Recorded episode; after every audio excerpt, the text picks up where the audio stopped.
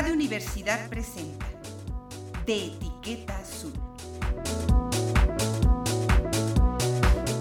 Un programa para despistados, distraídos y desmemoriados.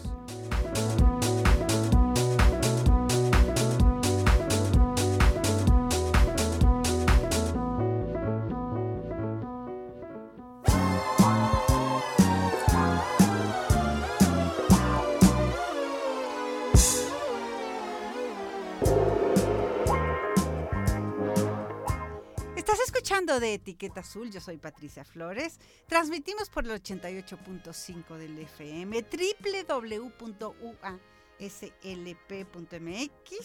link en Radio Universidad o igual nos puedes googlear por Radio y Televisión UASLP. Y en esta ocasión, pues un libro de verdad bien interesante. Un libro que cuyo título El hombre que fue un mapa, pues está escrito por un personaje. Ahora le vamos a, a pedir a Ramón Alvarado que nos hable, que primero nos platique del autor, El hombre que fue un mapa. Es un libro escrito por un escritor mexicano, Ignacio Padilla, eh, oriundo de la Ciudad de México, nace en el 68, maestro de literatura inglesa y doctor en literatura española, un hombre muy versátil, editor, traductor, académico, diplomático, narrador. Su obra ha sido producida, traducida en muchísimos idiomas, en más de 20 idiomas, reconocida con muy importantes premios nacionales e internacionales. Y en esta ocasión, este, este libro, que está editado por el Fondo de Cultura Económica en su colección, bellísima colección y además muy, muy accesible por el precio, que es la colección A la orilla del viento. Y este libro también estaremos platicando con el doctor Ramón Alvarado, porque es un libro, además ilustrado por un personajazo, que es Rafael Barajas, el Fisgón. Eh, Ramón Alvarado, bienvenido, ¿cómo estás?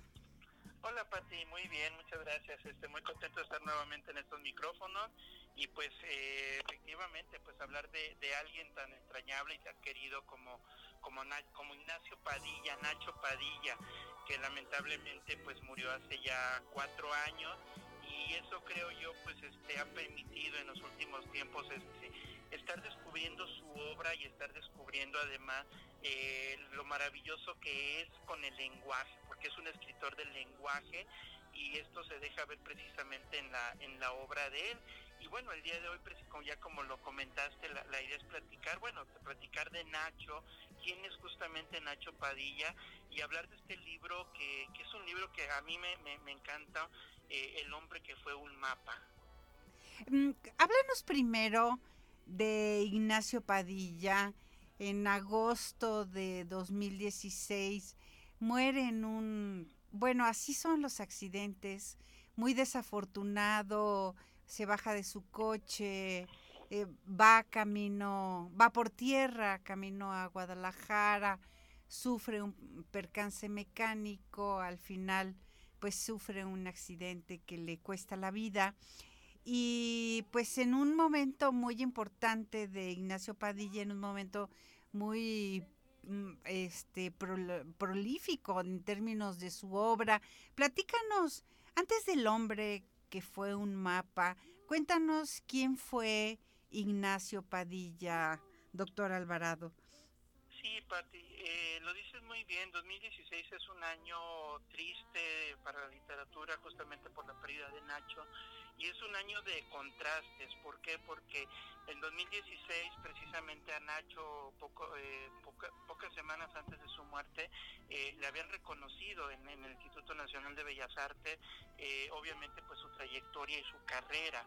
Otro de los hechos que ese año también se estaban viviendo era que eh, se cumplían 20 años del del dichoso manifiesto del crack, que es ahí donde nos tendríamos que remitir a, digamos, no a los orígenes, sino creo yo precisamente a, a Nacho y a un grupo de amigos que quisieron obviamente modificar la literatura, eh, la literatura mexicana, y, está, y nos tendríamos que remontar justamente a 1996, eh, cuando tanto él como estos otros escritores formaron el grupo del crack, Jorge Volpi, Pedro Ángel Palou, Eloy Urrod Ricardo Chávez Castañeda.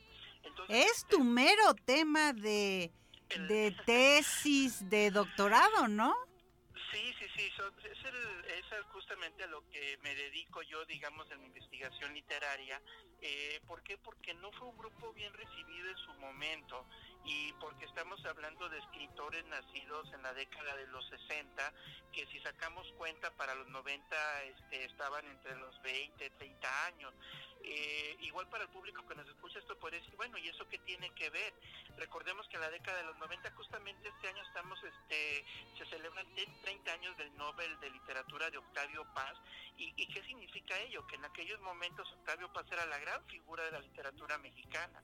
Entonces los escritores jóvenes batallaban mucho y precisamente Nacho Padilla con estos amigos eh, lo que generan es un grupo, un grupo que lo que pretende justamente es cambiar el rumbo de la literatura y ofrecernos otro tipo de literatura. Eh, entonces, este, ahí es donde podemos comunicar los inicios de Nacho, pero justamente como dices, es parte de mi trabajo de investigación. La, la carrera de Nacho empieza desde, desde antes. Eh, de hecho, se habla mucho de esa primera, de esa gran amistad con Jorge Volpi, con el Rod, eh, desde la preparatoria misma, y que desde la preparatoria ellos competían, este, Nacho Padilla y Jorge Volpi en los concursos de cuento, ¿sí? Y, desde ahí ya se le veía lógicamente lo, lo que iba a ser él. Ah, además es bien interesante descubrir en los inicios de Nacho eh, un cuentista, ¿no? El, este grupo del crack lo que pretendía, digamos, era eh, renovar la novela mexicana, volver a poner el énfasis en lo que era propiamente la novela, pero a, a, Nacho hay que descubrirlo, e insisto, en sus orígenes como un cuentista y algo destacado justamente hablando de literatura infantil es que en 1994 eh, recibe el premio Juan de la Cabada por el libro Las tormentas del mar embotellado, un libro para, para niños muy lindo con una metáfora eh, de, la, de, de cómo vivimos en la realidad y de cómo necesitamos la imaginación.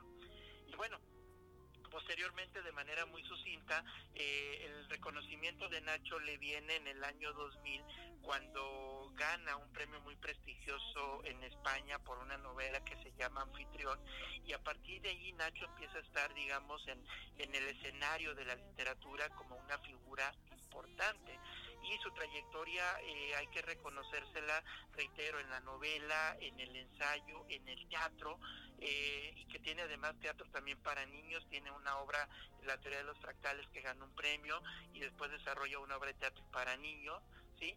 Y eh, algo que yo este, invito a descubrir es precisamente esta literatura infantil, que aunque es poca, digamos, eh, forma una parte importante porque nos permite ver también a un autor que se divierte y que nos invita precisamente a divertirnos con, eh, con la literatura. Y podría decir que el, gran logro y el gran mérito de Nacho Padilla es el conjunto cuentístico que se conoce como Micropedia, que son cuatro volúmenes de, cuentos, eh, a mi parecer bien logrados, unos más que otros, como suele suceder, pero creo que es donde se, sintetiza el, el quehacer literario de Nacho y obviamente su aporte muy específico a la literatura, porque se trata justamente de en el cuento eh, tratar de sintetizar toda esta sabiduría humana, el término micropedia, y creo que es algo también que podemos ver en este libro del que venimos a hablar el día de hoy, que es El hombre que fue un mapa. Dime una cosa, Ramón, eh, ¿qué hace diferente a toda esta generación del crack con la generación, por ejemplo, de José Agustín? Pati, le hace diferente que a ellos les toca eh, abrir espacio y, no imponer, creo yo, sino más bien proponer una nueva forma de hacer literatura, ¿no? Eh, ¿A qué me refiero con ello? ah, una, se dan cuenta que el oficio de escritor es un oficio complicado, ¿no? Eh, a menos que seas un Nobel de literatura, a menos que tengas este, un gran bestseller, vas a vivir de la literatura. Ellos se dan cuenta que para poder dedicarse a su oficio, que es la literatura, deben desarrollar también, digamos, una, una profesión. Y ellos, eh, por ejemplo, todos ellos, este, los escritores del crack, eh, logran, por ejemplo, estudiar un posgrado, maestría, doctorado, y normalmente eh, venían combinando lo que era tanto su oficio docente como su dedicación a la literatura poca cosa no menor porque los escritores del crack son muy prolíficos eh, entre todos ellos, y digo, como parte de mi trabajo, eh, más eh, podemos decir que en un promedio de 20 años tienen escrito más de 200 libros. Son tremendamente cultos, además, ¿no? Exacto. Entonces saben combinar muy bien eso, Pati. son personas muy cultas, son personas que efectivamente han adquirido, digamos, un conocimiento, pero a la vez eh, tanto saben elaborar una literatura, pensemos, para un público académico, como saben justamente elaborar una literatura pensando para un público más. En un niño. En un niño, ¿no? Eh, en un niño y, o para gente, digamos, como, como más cotidiana, porque a veces también ha habido esta concepción de que para que algo sea literatura, entre más rebuscado, entre más palabras raras tenga, eh, más esencia tiene de literatura. Y creo que con ellos no. Ellos entendieron muy bien el oficio de escribir, entendieron también que tenían que hacer una literatura que trascendiera, eh, tú lo decías hace rato, eh, son escritores que han sido traducidos, que han recibido premios al externo y que efectivamente han proyectado una literatura también diferente en cuestiones de carácter temático. Eh, el punto de quiebre, creo yo, para, para cerrar esta parte es, ellos se alejan de manera simbólica de esta literatura rural, centrada en la, rural y centrada en la Ciudad de México, para crear una literatura, me atrevo a decir, universal y cosmopolita. Ahora hablamos de este libro muy, es un libro muy interesante porque corre sobre muchos planos narrativos, le da una vuelta de tuerca todo, todo el tiempo. Parece que la historia cambia, parece que cambian los personajes. El hombre que fue un mapa. Platícanos del libro que propones en esta ocasión, Ramón Alvarado. Sí, Pati, eh, precisamente lo dices muy bien. ¿Por, qué me gusta este libro? Lo, acabas tú de decir muy bien. Porque es un libro que pareciese irse desdoblando y la historia que tenemos inicial no es que se pierda, sino que va transformándose y va mutándose y tenemos, eh, lo decía hace rato, esta micropedia en un cuento, ¿no? Eh, tenemos una historia que cronológicamente avanza, digamos, desde la época de los griegos hasta el presente y vamos teniendo justamente una eh, un desarrollo cronológico de acontecimientos, pero a la vez se, van combinando diferentes historias que forman parte de una única historia que es un secreto que guarda justamente nuestro personaje inicial. Y eh, la idea o más bien la, la trama es ir viendo eso, ¿no?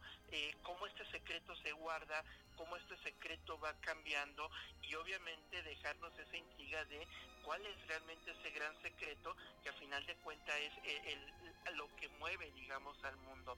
Entonces, para mí, digo, entre los varios este, libros de, Nacho, eh, este, digo, me encanta por esa forma ágil de leer, eh, me gusta otra vez por la cuestión del lenguaje, ¿sí?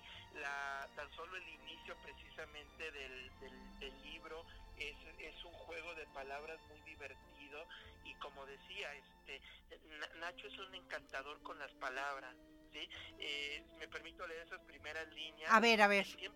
Sí, dice, el único ojo de hipotálamo de Quimera, en tiempos del gran microbio peritoneo, emperador de todos los guapos del mundo, vivió un guerrero llamado Hipotálamo. El pobre hombre había perdido un ojo en la histórica batalla de Siracusa, de modo que lo apodaron Hipotálamo el tuerto. Luego perdió una pierna en una escaramuza contra unos bandidos tracios y comenzaron a llamarle Hipotálamo el cojituerto. Finalmente perdió una mano mientras pelaba zanahorias en casa de sus primos griegos, entonces sus camaradas ya no supieron qué apodo ponerle, pues en aquellos tiempos tiempo las palabras eran pocas y muy nuevas, así que prefirieron llamarlo nuevamente hipotálamo a secas. También decidieron sacarlo de la guerra, porque no les pareció que en un ejército de guapos luchase alguien tan feo y con tan mala suerte. Ese es el inicio, Pati. No sé a ti qué te pareció. Fíjate que a mí me hay, hay muchas cosas de este libro que me gustaron mucho. Primero, por supuesto, me gusta Ah, no me gusta mucho este activismo político de Rafael Barajas, el Fisgón, pero bueno, es, ese es su, rollo político y sus convicciones. Pero me gusta mucho su trazo. Y eh, en este, él, hace libros de verdad fantásticos. Y este es uno de los libros que me gusta mucho, cómo traza la historia me gusta mucho la idea de quimera, el nombre que le va poniendo a los lugares y a los personajes. Entonces, quimera es el lugar donde vive Hipotálamo. Y entonces, quimera, Hipotálamo guarda un gran secreto. Y este gran secreto empieza a ser protegido por los quimerenses que van construyendo de su pueblo un laberinto. Y entonces me, parece fascinante cómo Padilla entiende que así se construyen las historias de los pueblos, a través de mitos, de mentiras, de fantasías, de cuentos hipotéticos y de historias reales. Y entonces este pueblo de Quimera va siendo para que nadie entre y nadie sepa, y además son muy simpáticos porque si alguien quiere entrar le cobran una lana. Exactamente. y, nos, recuerda al laberinto, ¿no? O sea, cómo Inés Padilla conjuga todos estos mitos del pasado eh, precisamente en este libro. Así es.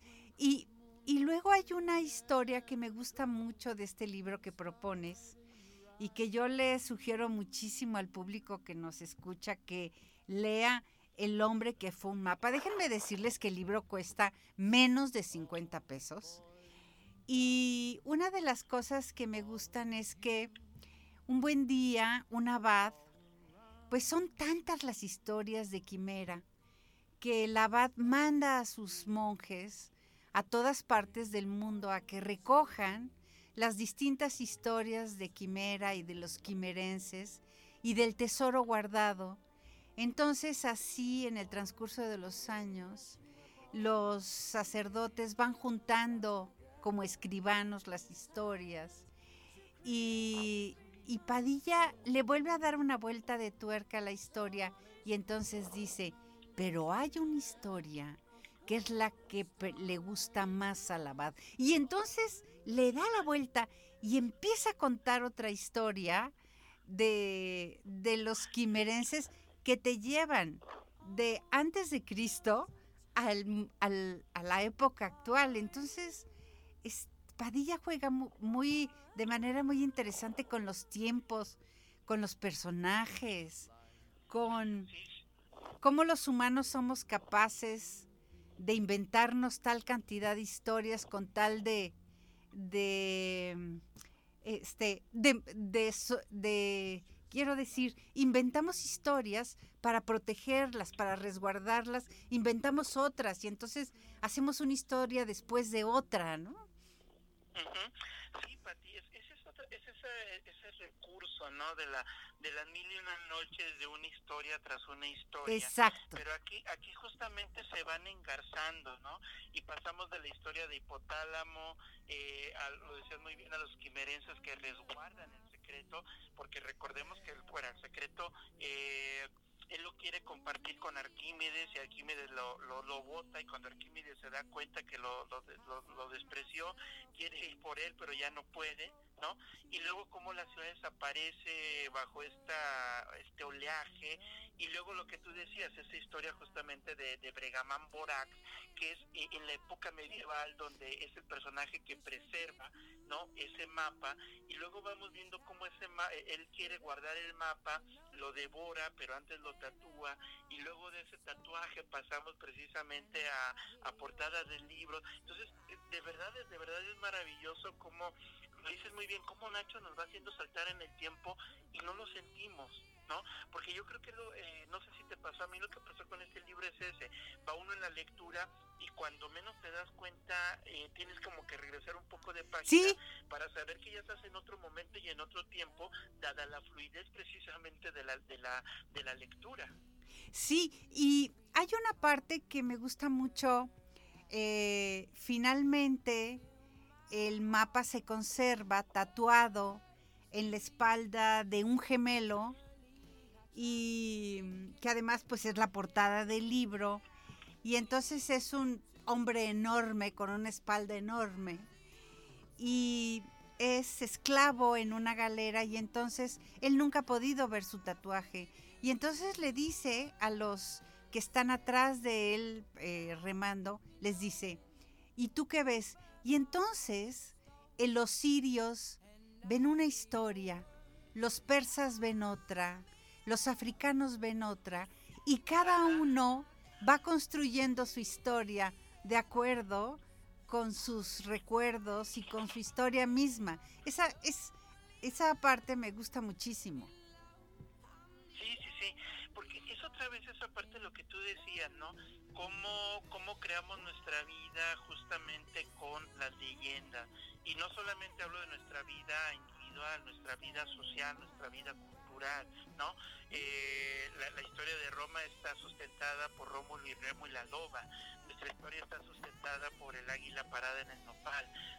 ¿Cierto no? Es algo que ha ido justamente transmitiéndose y es algo que se ha ido eh, pasando, ¿no? De leyenda, mito, y como esta oralidad lo que nos permite es justamente sustentando, digamos, nuestro pasado y obviamente proyectando un futuro.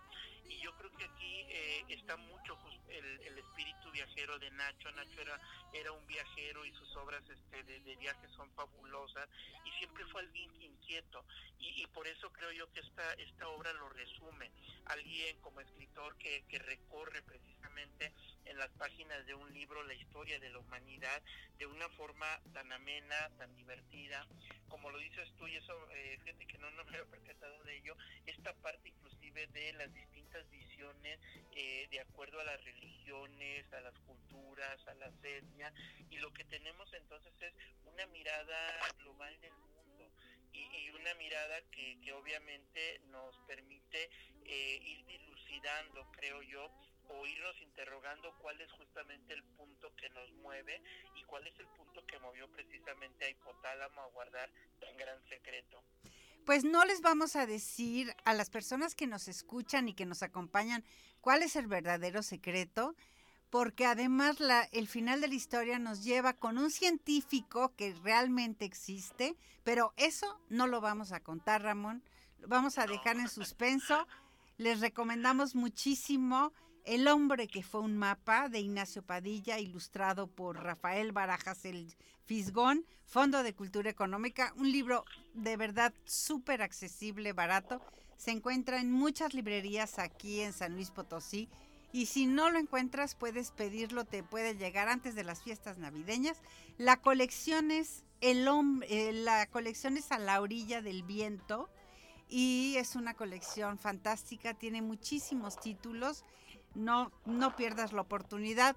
Doctor Ramón Alvarado, como cada martes, te agradezco muchísimo tu colaboración.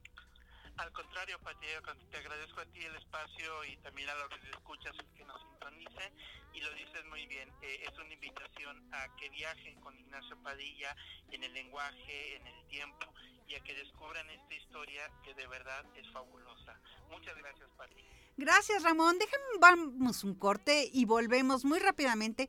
Vas a ver con qué jovencita que trae un proyecto interesantísimo y donde espero eh, convenza a estos señores y señoras del Congreso del Estado para que modifiquen una ley que tiene que ver precisamente para el tema de la violencia contra las mujeres. Vamos a un corte, volvemos. Gracias, Ramón Alvarado. Hasta luego, Pati. Muchas gracias.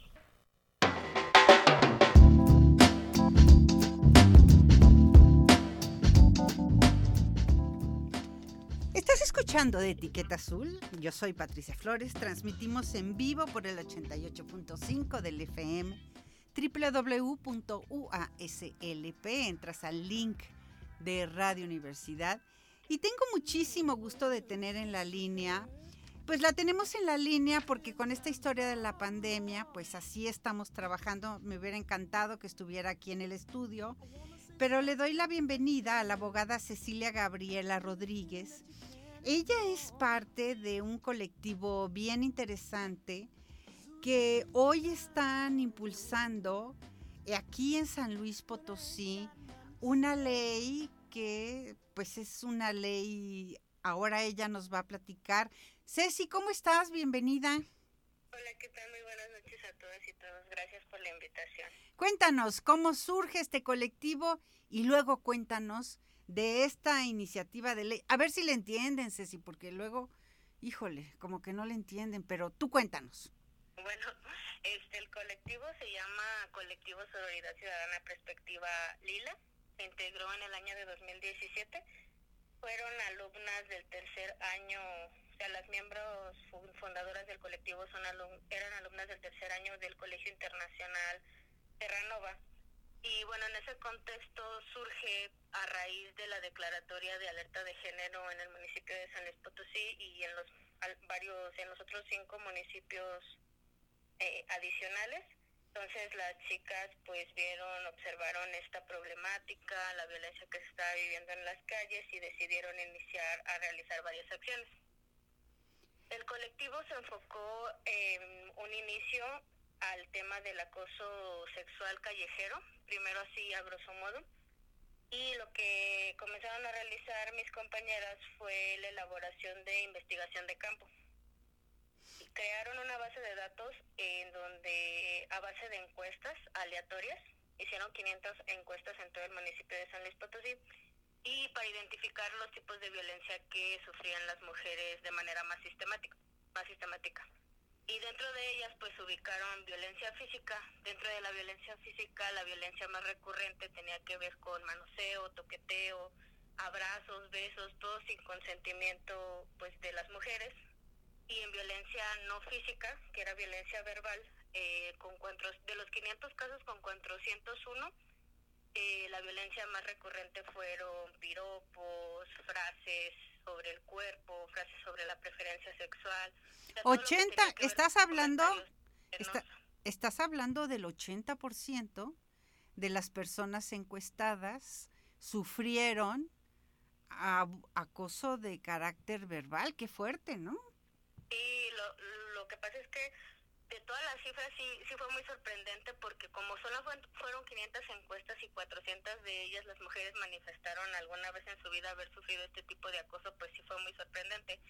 Porque también las encuestadas no eran solamente de un rango de, de edad, las encuestadas fueron desde los 12 años. Uy. Entonces, pues sí, ya después que se realizaron algunas otras investigaciones comparadas, nos dimos cuenta de que el acoso en la calle o todas las conductas que componen el acoso callejero, ahorita ya cuando hablemos de la ley se las platicaré, eh, son muy recurrentes y son a edades tempranas. O sea, las mujeres y niñas la sufren de manera constante en los espacios públicos. O sea, entre más joven, vas más vulnerable eres, Ceci.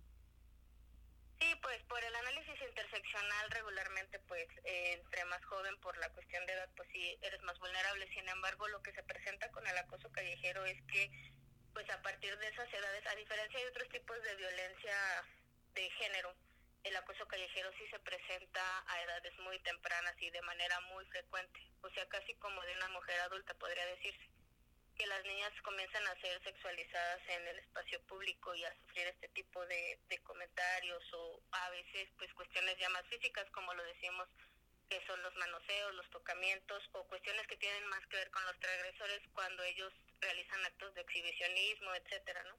Ese tipo de, de cuestiones pues fue a partir de los 12 años hasta los 29 años me parece que fue la, la encuesta. Ajá. Y pues fueron 401 casos de, de violencia verbal. Incluso estas jovencitas se ganan el premio estatal de la juventud por este proyecto, ¿no? Sí, hicieron, bueno, eso fue una parte, fue, fueron varias secciones. La primera pues fue la creación de la base de datos de, violencia de género en los espacios públicos. Y bueno, también se midieron los espacios privados, pero la violencia de género más recurrente fue en el ámbito público. Después este, hubo una elaboración de mapas, eh, se usó un mapeo de la ciudad de, las de las zonas más, de más incidencia de violencia de género en todo el municipio de San Luis Potosí. Y pues también se pidieron al, al municipio pues que se realizaran algunas acciones específicas no para tratar de visibilizar este tipo de violencias porque otra de las características de este tipo de violencias pues es que son totalmente invisibilizadas o sea son parte de pues sí están normalizadas y son parte de la cultura eh, pues potosina que día a día se vive en nuestras calles entonces bueno esa fue como la primera acción tratar de que las autoridades la nombraran como violencia y después también se realiza impartieron varios talleres con perspectiva de género en algunas escuelas del municipio con principalmente en aquellas colonias que tenían mayor incidencia de violencia de género. Ceci, eh, Ceci Rodríguez, abogada, ¿cuáles son estas colonias? ¿Dónde, ¿Dónde nuestras mujeres en San Luis son más vulneradas?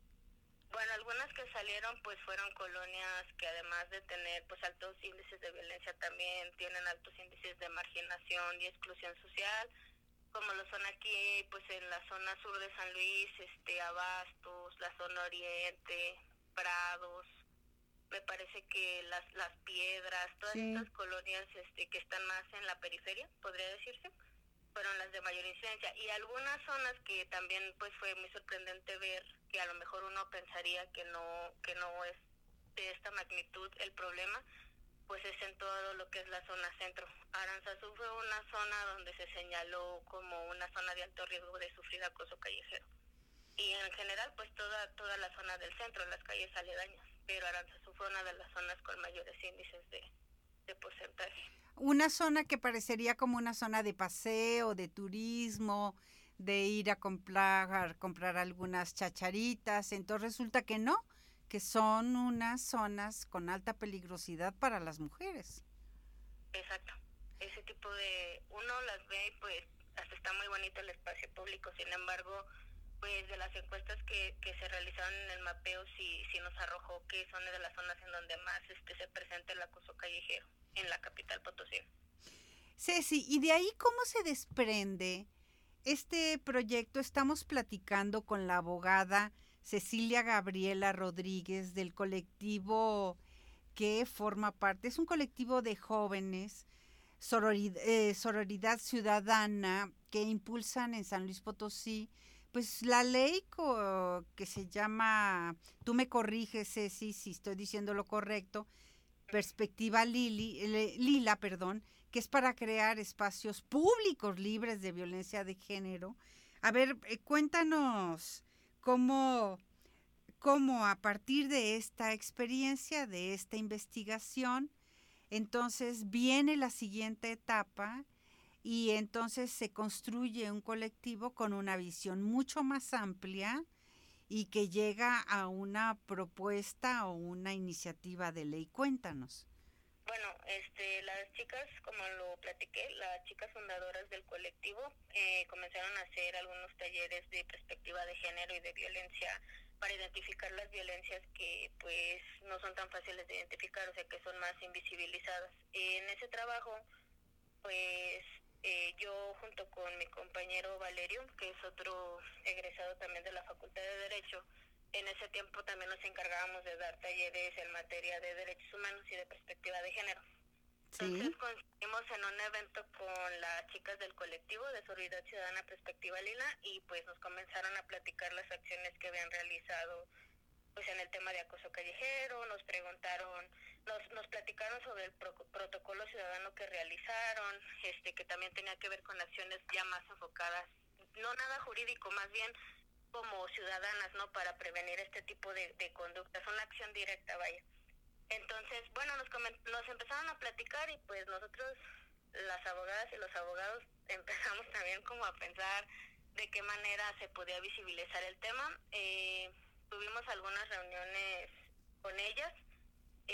Comentaban que la mayor, el mayor obstáculo que ellas encontraban era que, le, que les habían comentado y que ellas también se habían percatado de que en la legislación el acoso callejero pues no se encontraba, o sea, no existía en sí pues ninguna disposición que lo nombrara como tal. O sea, es, el acoso callejero es invisible. Y para las leyes no existe el acoso callejero, ni para la Ley General de Violencia de Género contra las Mujeres, ni para la ley local. Sea, para ninguna de las dos leyes existe el acoso callejero. Se menciona que existe violencia en la comunidad o violencia en los espacios públicos, sin embargo no se menciona específicamente como en otros tipos de violencia cuáles son estas conductas que configuran eh, la violencia en los espacios públicos, como por ejemplo se ocurre la violencia laboral, la violencia política, que dentro de las leyes pues sí se menciona cuáles son los actos, ¿no? O de qué manera se expresa.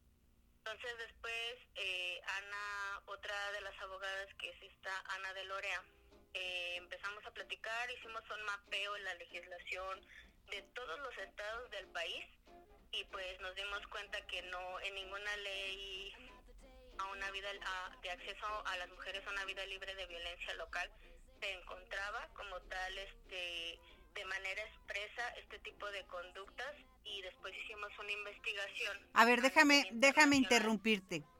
Quiere decir que en toda la República Mexicana ni la ley federal que ofrece condiciones para que las mujeres vivan dignamente lejos de la violencia, ni tampoco las leyes estatales prevén esta situación tan dramática, porque además es por donde empieza mucho el asunto de la violencia extrema. Las buscan en la calle, las acosan, las persiguen, eh, las, las están observando un día, el otro día, el siguiente. Este, e, este tipo de violencia no está prevista en la ley.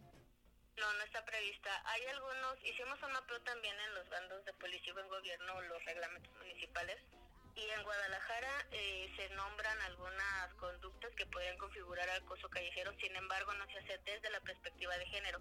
Esa es otra de las cuestiones que el, el bando de policía buen gobierno de Guadalajara y el de Mérida eh, sí contienen algunas expresiones, pero no dicen que se comete contra las mujeres. Y me parece que es muy importante que el tema se vea como coloquialmente se ha nombrado, académicamente se ha nombrado, con las gafas violetas, con las gafas violetas con perspectiva de género, porque si es un asunto de género, el acoso callejero se comete por razones de género y también constituye una forma de discriminación en contra de las mujeres en el espacio público limita el pleno ejercicio de sus derechos humanos. Entonces, si tú solamente lo ves como cualquier falta administrativa en un bando de policía o en gobierno, en donde vienen, por ejemplo, acciones de que, pues, de cómo, de si tiras la basura en la calle, de cuestiones más que tienen que ver con, pues sí, con comportamientos morales, no estás dándole la magnitud ni la visión a la problemática de la manera que debería de darse. Hasta, hasta está sancionado orinar en la calle pero no está sancionado violentar a las mujeres en un espacio público.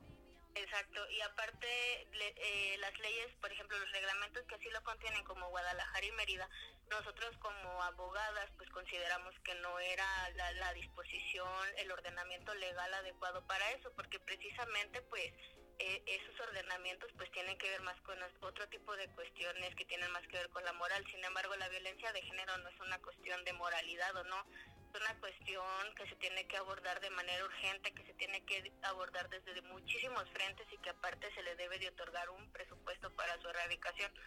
Entonces, eh, la ley Bandamax, podría decir, la, donde deben de ir este tipo de conductas, pues es la ley de acceso a las mujeres a una vida libre de violencia, ya sea la general o ya sean las leyes locales. Sin embargo, ya en el mapeo que se realizó, pues no se advierte, o sea, sí se hace un reconocimiento de que puede haber violencia en los espacios públicos, pero no se dice qué tipo de violencia.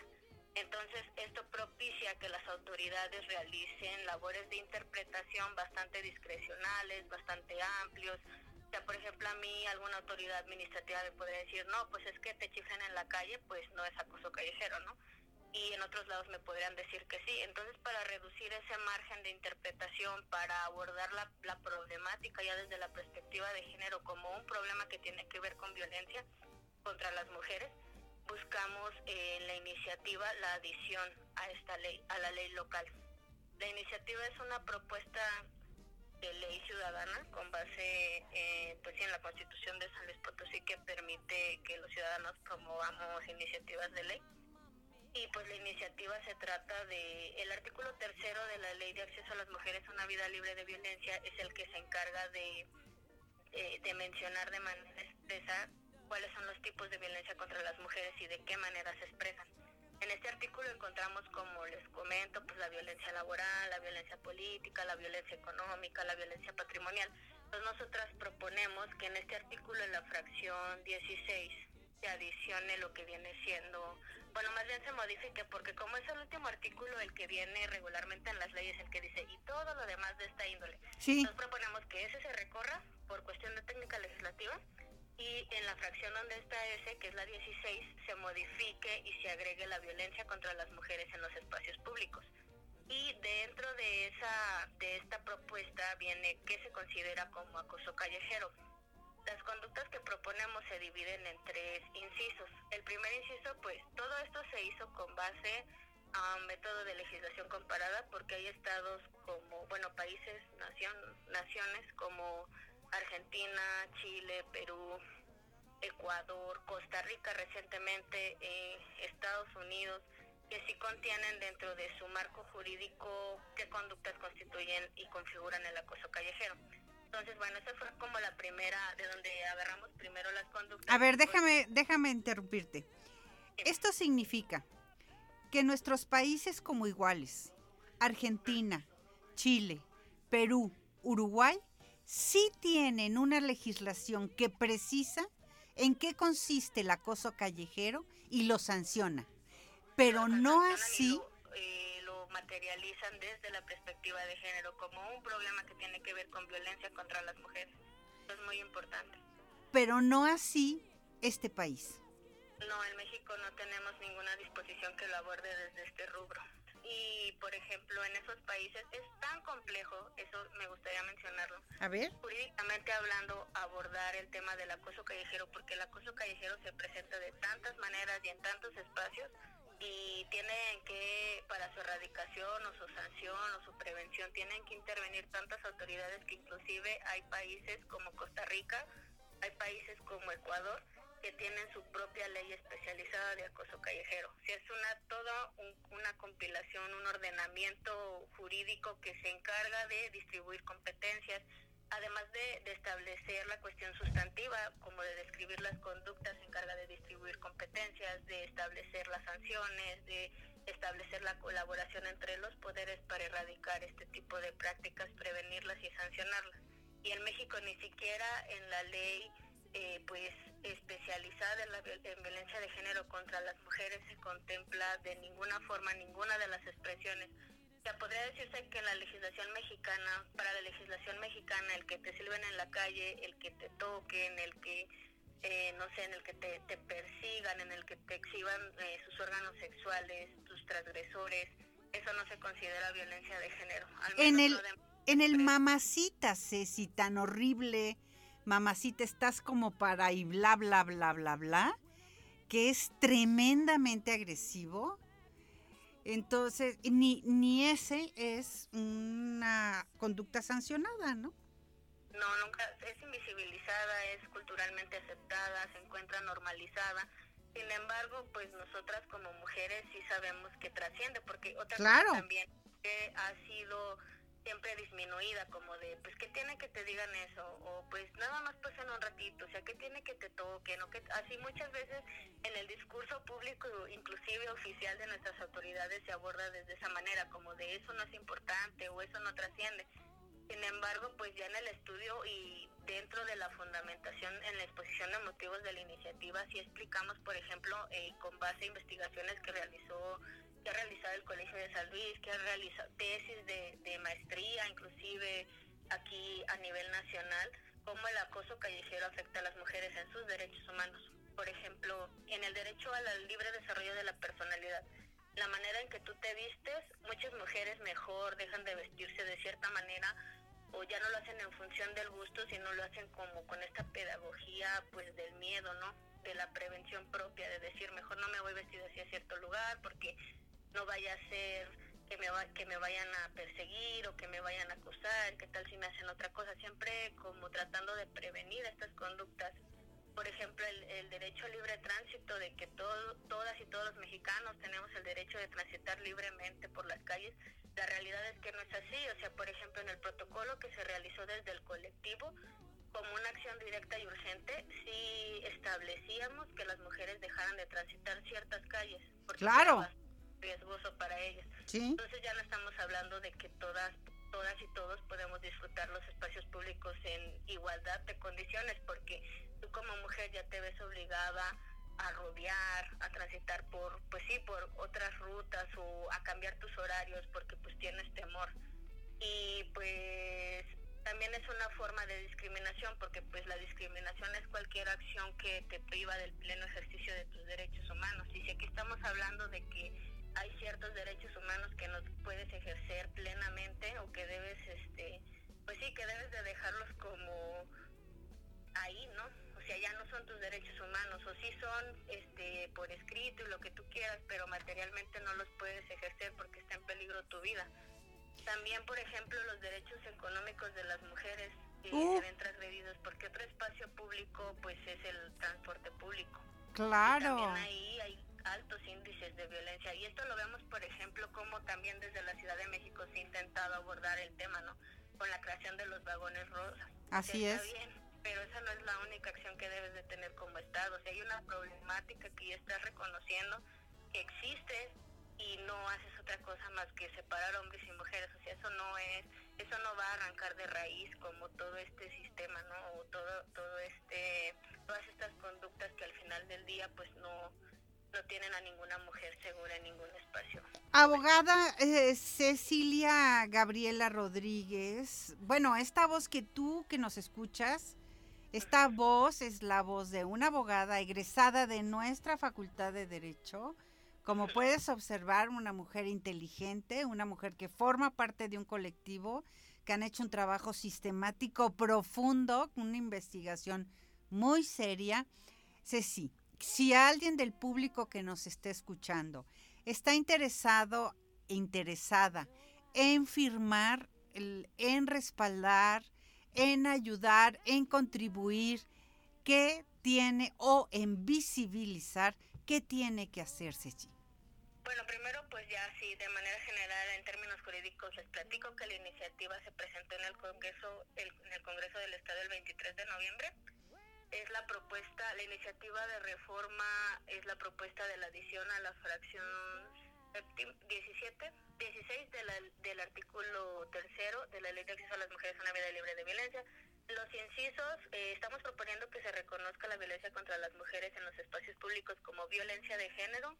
Eh, tiene tres incisos. Tiene que, el primer inciso tiene que ver con expresiones verbales, piropos, silbidos, con connotación sexual o sin connotación sexual o por razones de discriminación. El segundo inciso tiene que ver con maneseos, manoseos, besos, abrazos, arrimones, etcétera, eh, que tienen que ver ya con cuestiones físicas sin el consentimiento de las mujeres. Y el tercero con conductas del transgresor como persecución, actos de exhibicionismo y en general cualquier otro acto que limite la libertad de las mujeres por, de transitar en los espacios públicos.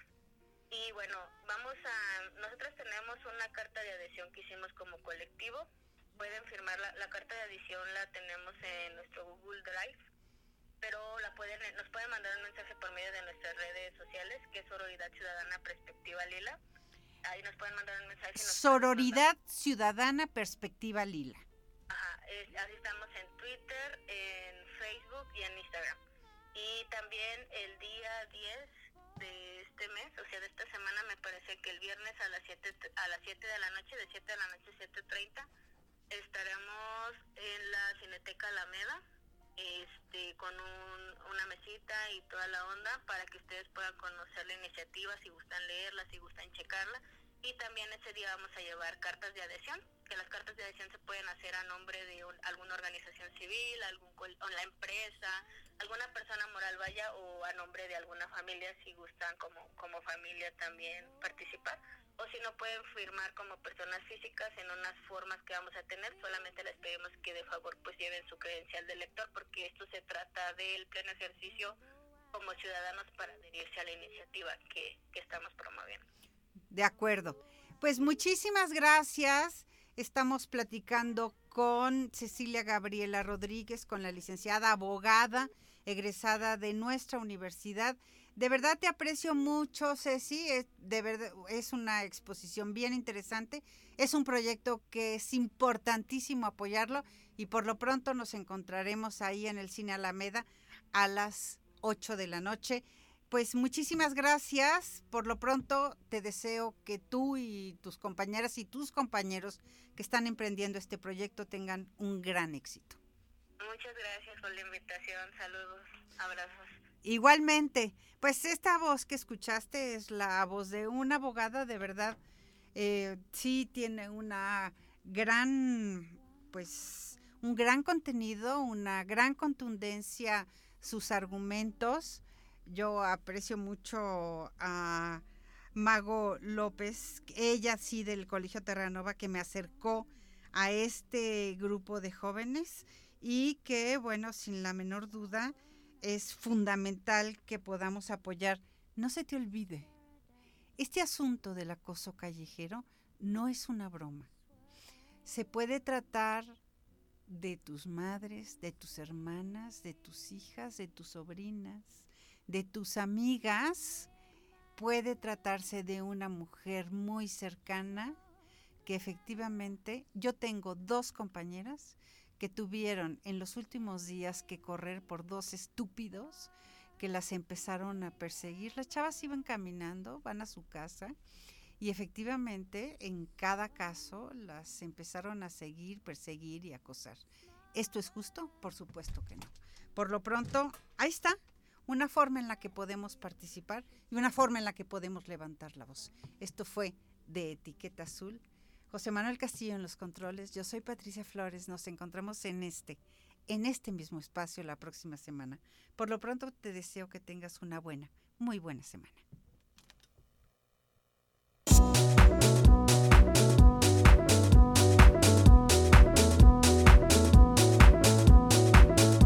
Radio Universidad presentó de etiqueta azul.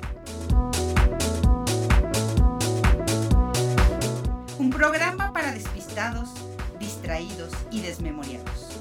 En este espacio, la próxima semana.